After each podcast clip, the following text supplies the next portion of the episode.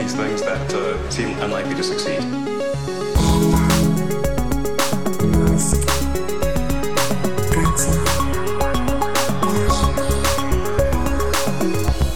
Bienvenidos a un nuevo episodio de Elon. ¿Qué tal estás, señor Matías?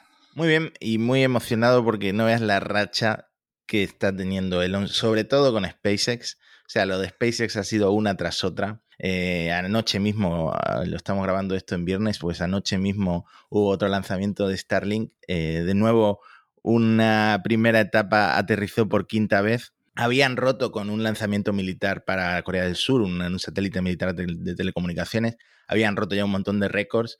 Fue el primer propulsor que voló en menos de dos meses, o sea, en menos de dos meses ya lo acondicionaron, lo restauraron y todo lo que sea que tienen que hacer. Anoche otra vez por quinta vez, así que esa- esos cinco vuelos ya están como más o menos garantizados. Sabemos que el objetivo de SpaceX es llegar a, a 10 vuelos.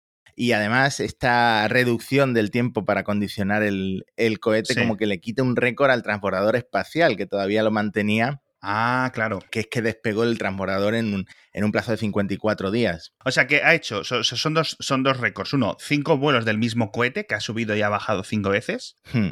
Y además que eh, lo reutilizan en menos de dos meses, en concreto en 51 días, que es menos que Wow. el récord que tenía el Atlantis, el transbordador espacial, que es de, Claro. de 54, o sea que nada. Eh, pero claro, esto en comparación con la- lo que tienen pensado para la Starship, que es volar eh, varias veces al día, pues, pues nada. Y, y bueno, es que también tenemos que hablar de la Starship, porque... Sí, por favor, No, eh, porque- ¿por, qué, por qué quieres que empiece? Porque tenemos la reentrada en la atmósfera de la Crew Dragon y tenemos Starship. O sea, es que hay buenas noticias por, por todos lados, por todas las costas. Vale, va a ser un episodio muy especial, o muy espacial, especial espacial, ¿no?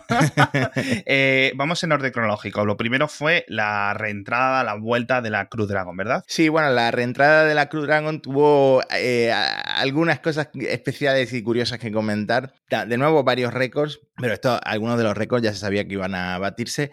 Eh, lo primero es que eligieron el Golfo de México para aterrizar porque la costa atlántica de Florida, digamos la del este, estaba amenazada por una tormenta tropical, Isaías.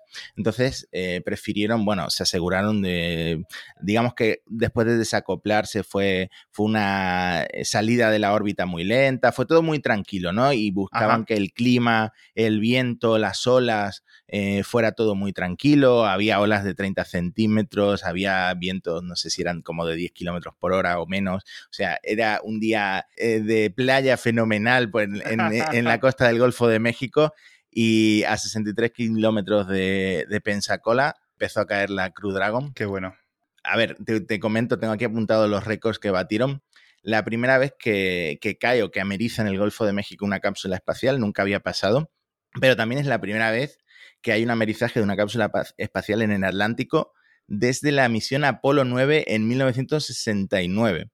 Y en 45 años no había habido en general en todo el mundo un amerizaje, ¿no? Porque la última fue una misión conjunta entre la NASA y Roscosmos, que fue una misión Apolo-Soyuz en 1975, o sea, 45 años. Y la última vez que una cápsula espacial había caído eh, en un cuerpo de agua fue por accidente, que fue en 1976, que una cápsula Soyuz cayó en un lago allí en, en Siberia o donde sea, o en Kazajistán, no sé muy exactamente eh, dónde es, pero eh, fue un accidente, tuvieron que rescatarlo. Pensaban que- que a lo mejor se habían muerto ya los astronautas porque estuvieron como, como un día entero bajo el suelo helado de un- en un lago, ¿no?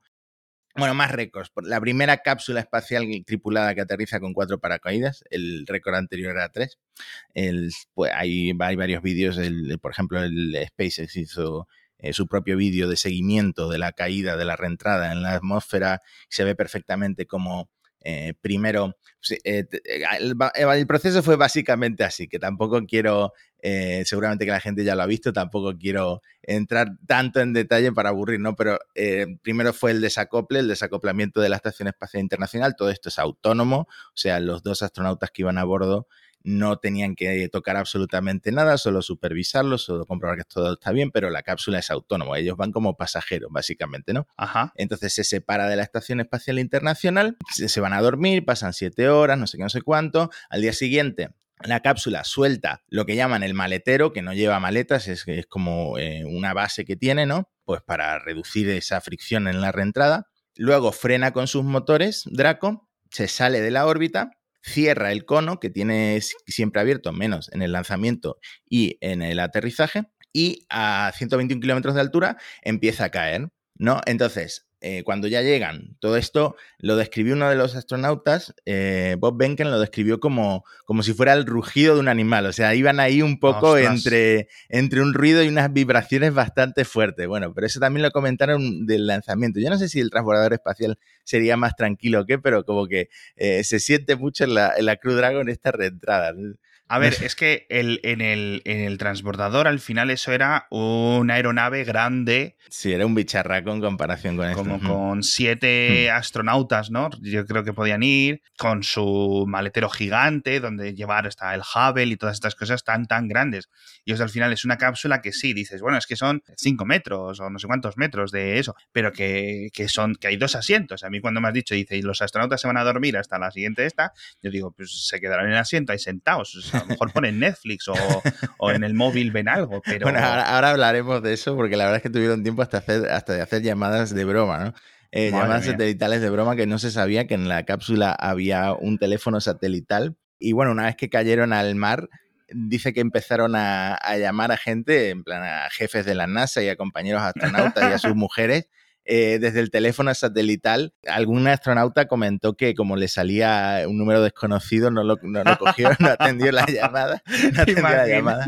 Pero, pero sí que, por ejemplo, el director de vuelo de la NASA dijo, eh, sí, me llamaron y dijeron, hola, somos Bob y, Doug, estamos en el océano, ¿no? Este tipo, este tipo de humor eh, muy estadounidense. Y... La cuestión es que cuando fue la rueda de prensa dijeron del teléfono satelital enviarle la factura de los más, ¿no? Porque, claro, alguien tendrá que pagar eso. Pero en fin, nos quedamos en que eh, estaba cayendo eh, desde los 121 kilómetros de altura y ya cuando están a más de 5 kilómetros se abren primero dos paracaídas pilotos que hacen una, una, amortiguación pequeñita y luego ya se sueltan estos dos paracaídas y se abren los cuatro paracaídas principales y se reduce la velocidad un montón. Entonces todo esto se vio en directo, fue muy emocionante, como caía la cápsula y bueno, Sí. El splashdown que le llaman, ¿no? El, esa caída suave en el mar, pero a ver, de suave tampoco tiene tanto. Es un, un ruido impresionante y una salpicadora impresionante. O sea, parece, cuando lo ves en vídeo, Parece poco, pero va, va, va fuerte, va fuerte, madre mía, ¿eh? Tiene que ser un golpe fuertito. Bueno, y la cápsula quedó eh, chamuscadita, bastante chamuscada, como ya había quedado la, no tripulada. Y mm, no sé ahora qué harán. Bueno, sí sé qué harán. Esta, esta sí se va a reutilizar. Es que ese es otro récord. Esta va a ser la primera que se va a reutilizar. Pero bueno, ahora vamos con eso, eh, porque yo creo que la anécdota y lo, que peor salió, entre comillas, de la reentrada en la atmósfera fue mientras estaban ahí en el océano esperando al buque que los iba a izar, que los iba a levantar del mar, que se llama el, Go Navigator.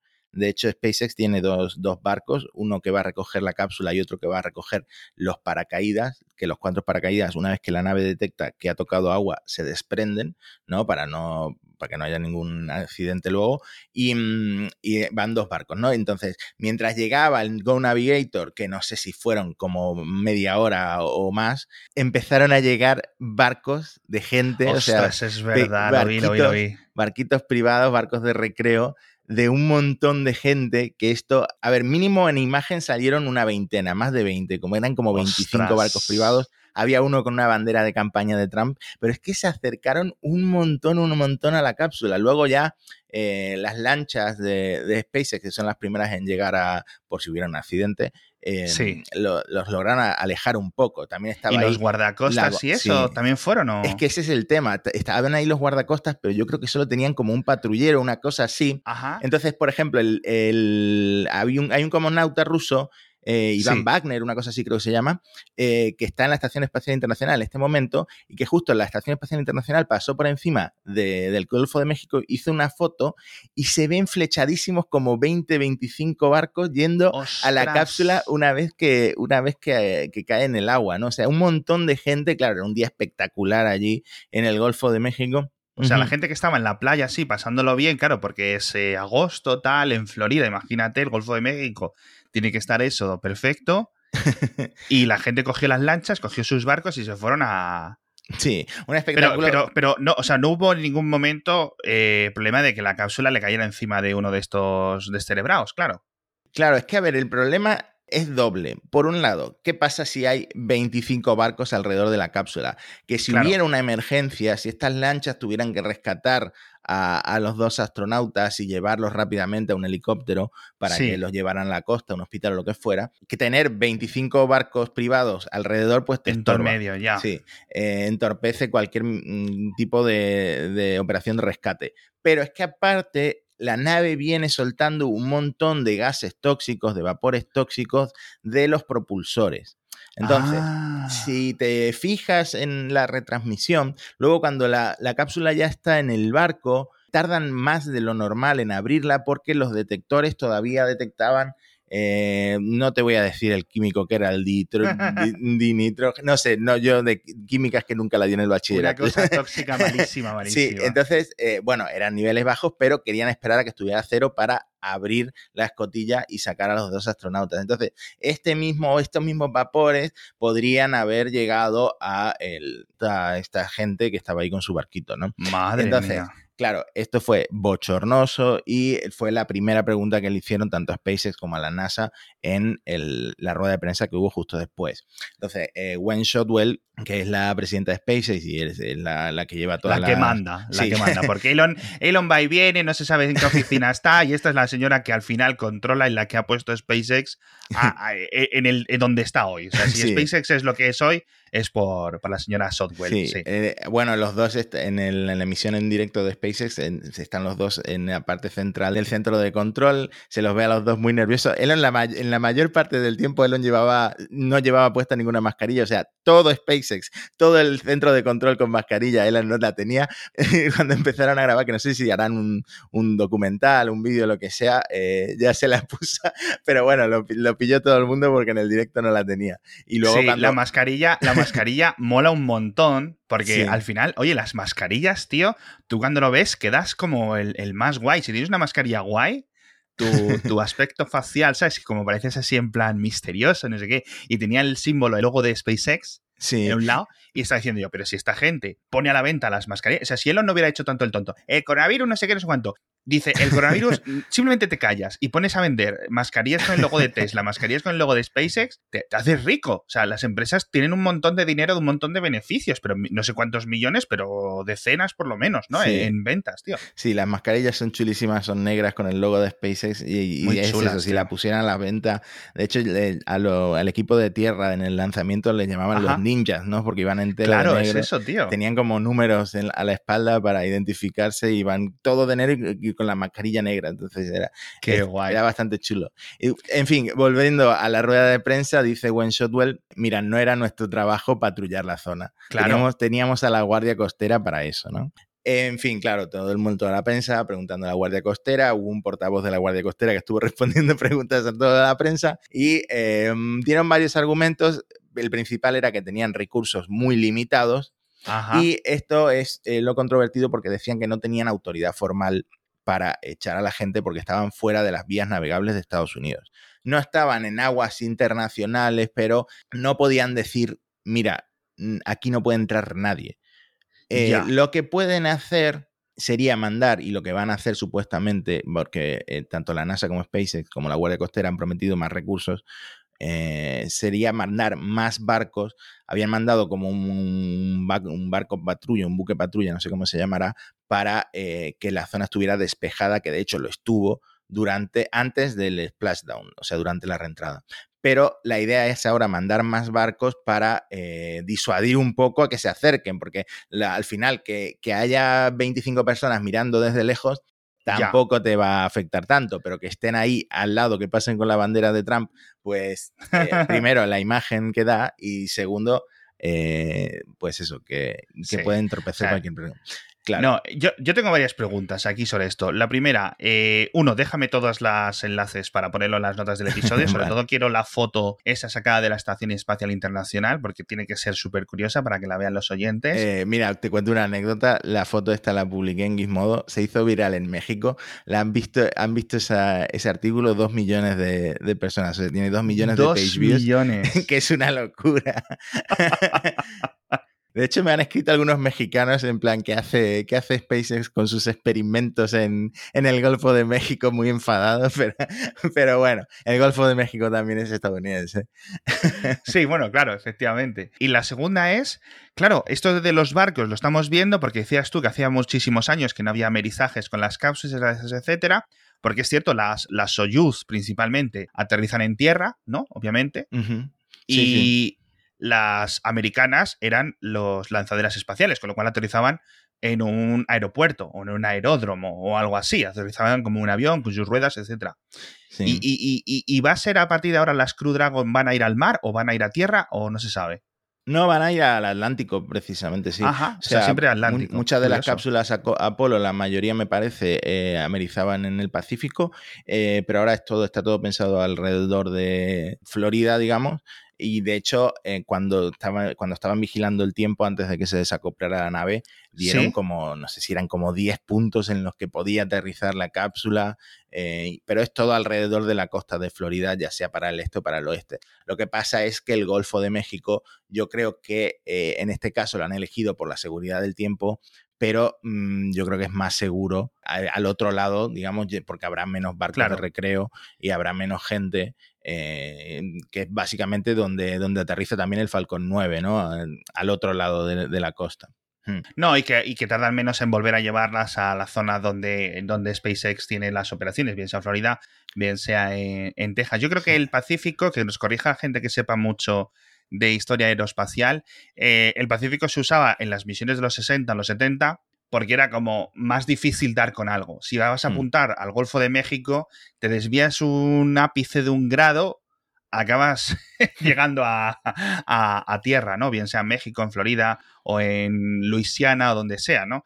Y en el Pacífico lo tiras y sabes que lo más probable es que no des a nada, ¿no? Entonces yo mm. creo que, la tecnología entonces a lo mejor no permitía calcular también. Esa es mi, hipótesis, ¿no? Sí, y fíjate todo lo que tuvieron que hacer, que primero eh, los recogen del océano, luego eh, ya cuando salen en el barco, un helicóptero los lleva a no sé qué aeropuerto donde un avión los lleva hasta Houston. O sea, el viaje para ellos fue bastante largo hasta que llegaron a Houston a dar la, la rueda de prensa. Y el propio Elon, en cuanto terminó, bueno, se lo veía a él, tanto a él como a Gwen, se los veía brindar con champán no sé qué, champán habrán abierto, pero estaban los dos exultantes, especialmente Elon, que Elon cuando está contento se le nota un montón durante el lanzamiento también con esa foto saltando. Y nada, lo primero que hizo, eh, la razón por la que Gwen Shotwell fue la que dio la cara, entre comillas, después del, del splashdown fue porque Elon estaba volando a Houston también para... Ah. Él, dijo, él dijo que la razón por la que había volado era porque tenía ganas de ver a, a, Bob y a, los astronautas y, las declaraciones que dio, pues fueron muy cortas, pero, pero muy, muy entusiastas, en plan, esto anuncia una nueva era en la exploración espacial, vamos a ir a la Luna, vamos a establecer una base en la Luna, vamos a mandar gente a Marte, vamos a hacer que la vida sea multiplanetaria, o sea, todo lo que él siempre lleva repitiendo, pero ahora como con más confianza y con más entusiasmo. Porque además esto era la parte más peligrosa, es decir, cuando nosotros comentábamos en el episodio de que resumimos el lanzamiento, la llegada a la Estación Espacial Internacional, etcétera, decíamos, esto es la parte fácil, según los ingenieros dicen, en la reentrada, en la vuelta, hay un montón más de riesgos y esa era mi, mi, gran preocupación de los últimos días, tal, yo viendo el stream y decía, jo macho, jo macho, jo macho, a ver qué, va a pasar, porque sería algo completamente desastroso que se hubieran lesionado o algo peor los astronautas, porque, uff, se hubiera retrasado muchos años todo.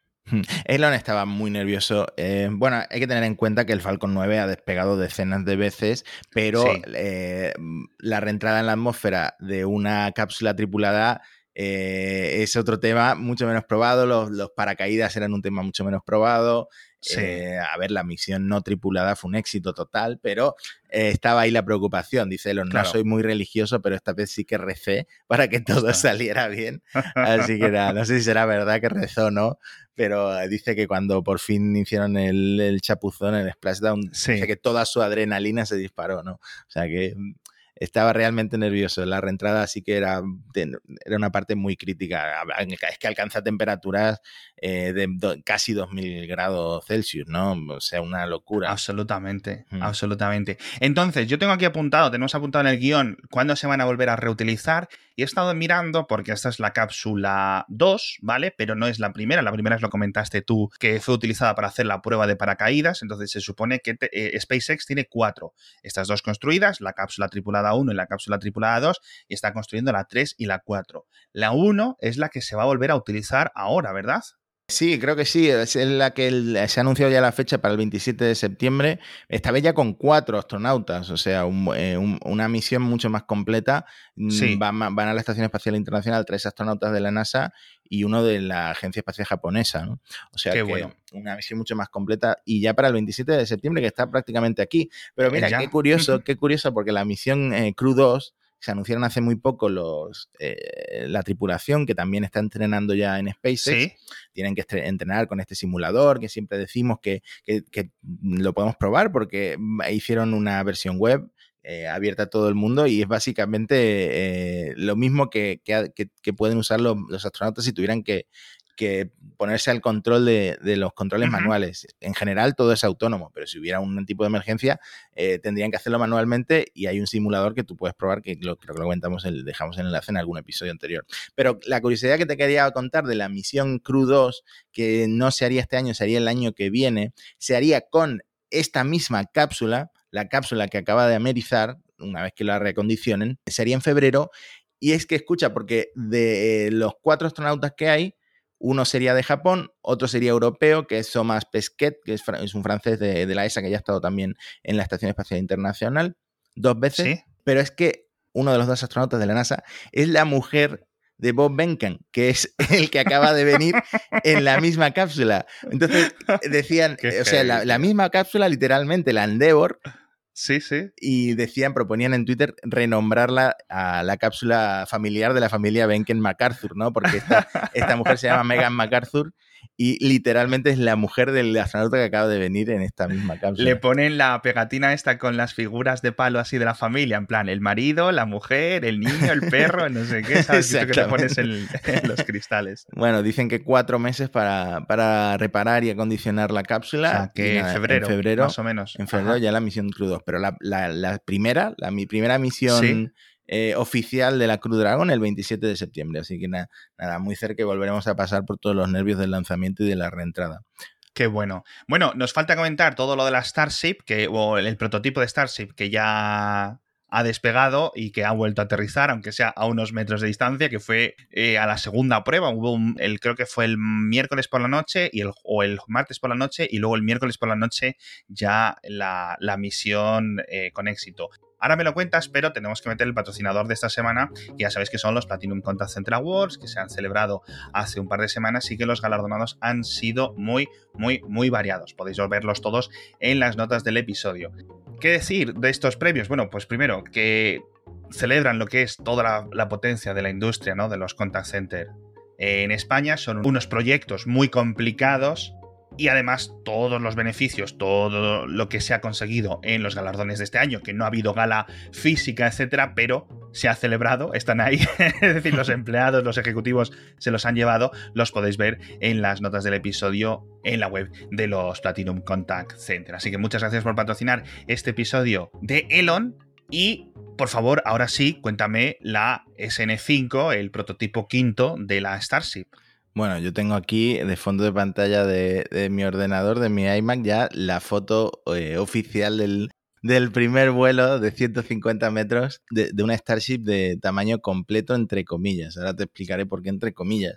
Pero en fin, eh, SN5, Serial Number 5, el, el quinto prototipo, después de, mm, yo diría, tres implosiones y una gran explosión, porque no todas fueron explosiones, pero después de cuatro intentos fallidos, eh, la SN5 ha sido la primera mm, Starship en, hacer este salto de 150 metros. O sea, con un solo motor, claro. Con un solo motor, es el mismo, el mismo salto que hizo el Starhopper, el, lo que llamamos el tanque de agua, ¿no? Ese, ese prototipo pequeñito, pero con un prototipo mucho más grande y pesado. O sea que ha sido una prueba mucho más significativa y eh, para demostrar tanto la capacidad de la Starship, de este cilindro de acero fabricado con técnicas súper rudimentarias, entre comillas, en Texas, y también la fiabilidad del motor Raptor, que es un motor eh, único, nuevo, es eh, no solo por el, propelente, no solo por el, porque usa metano en,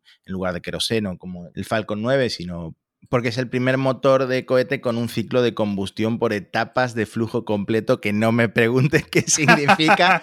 pero, lo, tacho, vale, ok. Pero es un, es un motor eh, único en el que, bueno, que está capitaneado más, eh, más bien por Elon como CTO de SpaceX, ¿no? Entonces era importante probar que funcionara con un, eh, con un bicho grande como es el SN5. Entonces, ¿qué pasa? ¿Por qué te digo que no es todavía de tamaño completo? Porque es un prototipo sin cono, y, sin los alerones esos de abajo que son las superficies de control. Aún así, mide 30 metros y le pusieron encima un par de bobinas de acero de 20 toneladas eh, como, como, lastre para eh, compensar la falta de combustible, porque no hacía falta mucho combustible para el vuelo de 150 metros, pero tenían que compensar la, falta. Además, el, el, motor Raptor estaba instalado en una posición asimétrica. Yo creo que lo más impresionante del vuelo, esto se retransmitió en, Boca Chica no hay eh, no se retransmite como lo hace con el Falcon 9 SpaceX. Eh, hay un montón de gente, eh, todavía queda gente viviendo en Boca Chica,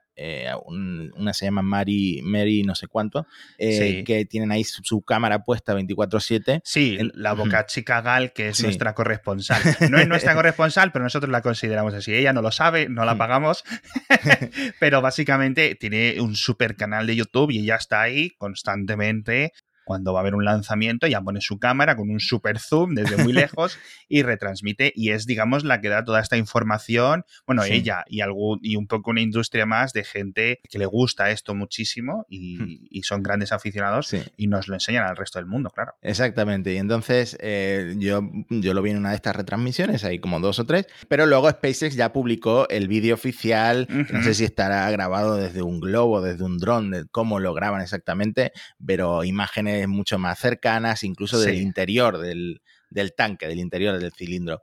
Y bueno, se ve cómo se despliegan eh, unas patitas, unas patitas muy ridículas que les han puesto, que no son las patas finales, las finales van a ser más largas.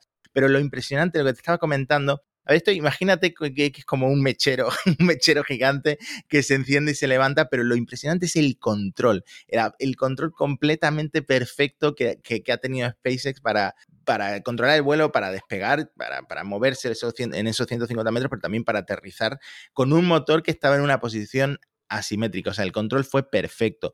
Luego es cierto que eh, hubo un par de incidentes que se vieron, uno de ellos se vio desde una de las retransmisiones no, no oficiales, que es que algo en, el, en, las instalaciones de tierra saltó por los aires. En cuanto despegó, se, se, vio como algo saltó por los aires. Aparentemente fue algo de las instalaciones de tierra porque eh, eh, la Starship voló perfectamente, ¿no? y también en el vídeo oficial de SpaceX, que muestran una, una, toma desde el interior del tanque, se ve como el motor Raptor se había incendiado ya cuando estaba, cuando estaba aterrizando, se ve, se ve fuego en el motor. Entonces, claro, aquí la pregunta es qué pasó ahí. Elon todavía no ha dicho nada y si esto en un vuelo de mayor duración o de mayor altura habría acabado con la nave o habría sido un accidente bestial. Probablemente, porque que se te prenda fuego el motor no es algo que, estés buscando, ¿no? No, y aparte en, una, en una Starship completa, digamos que ese motor averiado podría afectar los de al lado y eso... Mm.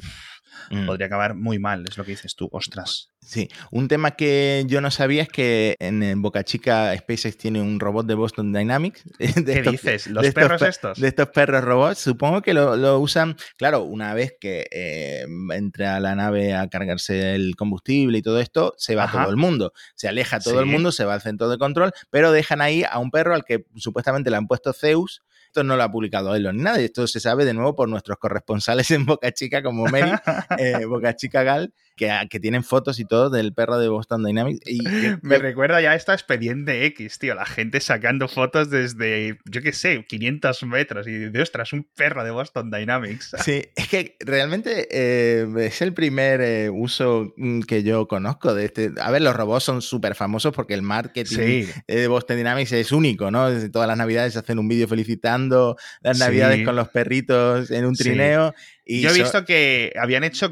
Es que son como virales. Y, y realmente, o sea, nadie, nadie tiene- le ve mucha utilidad a esto o a esos precios. Es decir, utilidad, yo le veo un montón. Yo tendría uno si costaran 100 euros, ¿no? Incluso a lo mejor 500 no me importaría tener uno de estos. Pero claro, cuestan decenas de miles, ¿no? Como 80.000 euros o algo así. Y una campaña viral que hubo en Singapur, que los ponían a vigilar parques. Entonces, simplemente estaban dando vueltas en el parque, los perros grabando con la cámara y la gente en Singapur diciendo, ¿What the fuck? ¿Qué está pasando aquí?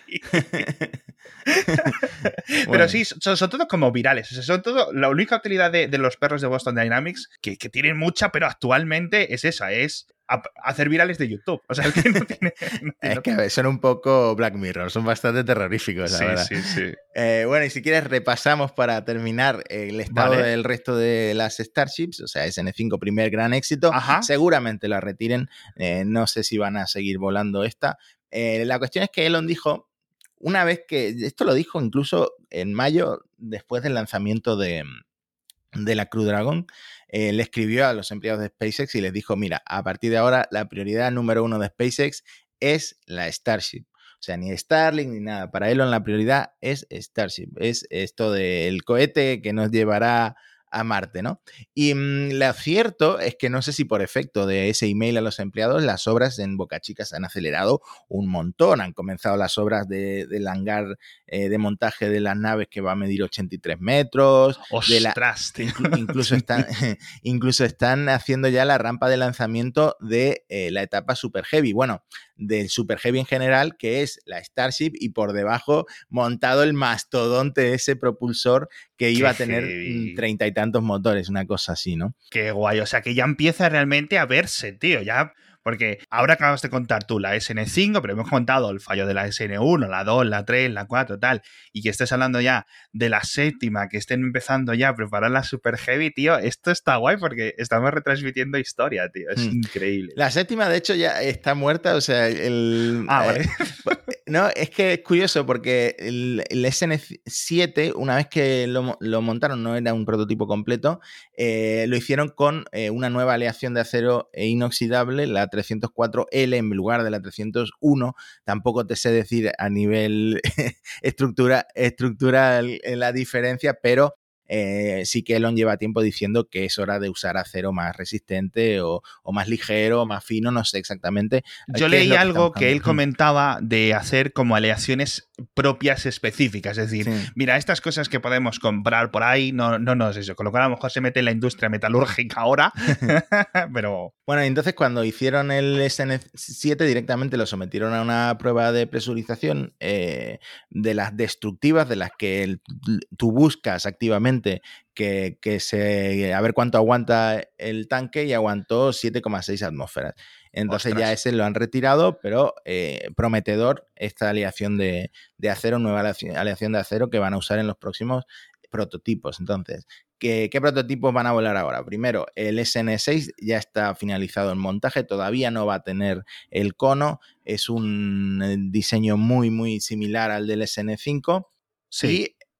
y mm, la verdad es que no se sabe si va a hacer vuelos de varios kilómetros. Tendrían que ponerle tres motores en lugar de uno para que hiciera vuelos de, eh, yo creo que van a empezar por 2 kilómetros, luego por 20 y ya luego los orbitales. Pero claro, esto yo creo que se va a, a hacer mejor con el SN8, que también está en montaje, que Sí. es ya un prototipo completo, con el cono, con acero 304L, con superficies aerodinámicas. Entonces, este sí, este seguro que va a tener tres motores y seguro que el objetivo es el salto de 20 kilómetros eh, y luego quizá el, el orbital, ¿no? Entonces, este es el SN8, el que está en fabricación ahora mismo, es el que tenemos que tener eh, bajo mira, ¿no? Porque es el que va Qué a hacer bueno. el próximo gran paso, que es ese salto de 20 kilómetros.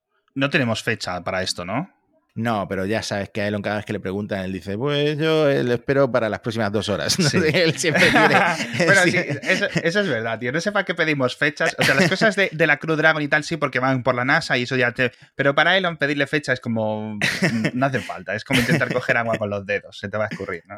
Qué, qué curioso, tío. Tengo muchísimas, muchísimas, muchísimas ganas de ver la, la SN8. Eh, pasaos a ver los vídeos de la SN5, todos los que hayáis visto. Vamos a dejar todos de todas las cámaras. Hay como no sé cuántos mil ángulos, más el oficial este de, de SpaceX, que dice Matías y que es tan espectacular. El siguiente de 20 kilómetros tiene que ser también brutal. Y luego dices tú que ya sería orbital. Qué pasada, tío. Sí, porque es que la importancia, si demuestran que esto funciona, la importancia que va a tener a nivel de todo, de exploración de la Luna, de construir una base en la Luna, incluso incluso se puede llegar a cumplir el sueño de Elon de, vuelos en la propia Tierra, en plan en minutos. Bueno, este ha sido el primer, este ha sido el primer vuelo tierra a tierra, ¿no? Porque bueno, se ha desplazado 30 metros, lo que sea, pero oye.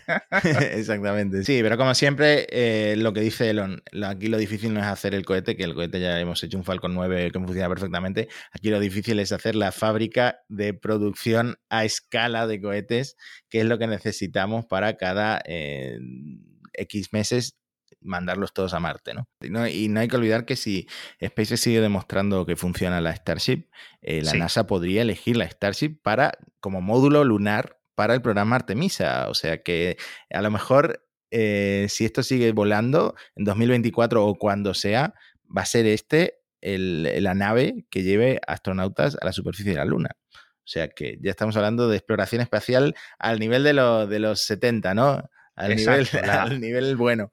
Sí, es decir, ya se acabó esto de llevar aquí a unos paisanos a un autobús que está ahí en órbita, que la Estación Espacial Internacional está en órbita técnicamente, pero si yo la puedo ver con mis ojos, no está tan lejos. y la Estación Espacial que está a 100, 120 kilómetros, algo así, esa es la cifra exacta. Es decir, no está tan lejos. Y llegar a la Luna ya es la cosa seria, ¿no? La cosa de, adultos, que es lo que, lo que todos queremos y lo que todos esperamos. De nuevo, no hemos podido meter el salseo. Sé que lo prometimos en el anterior episodio.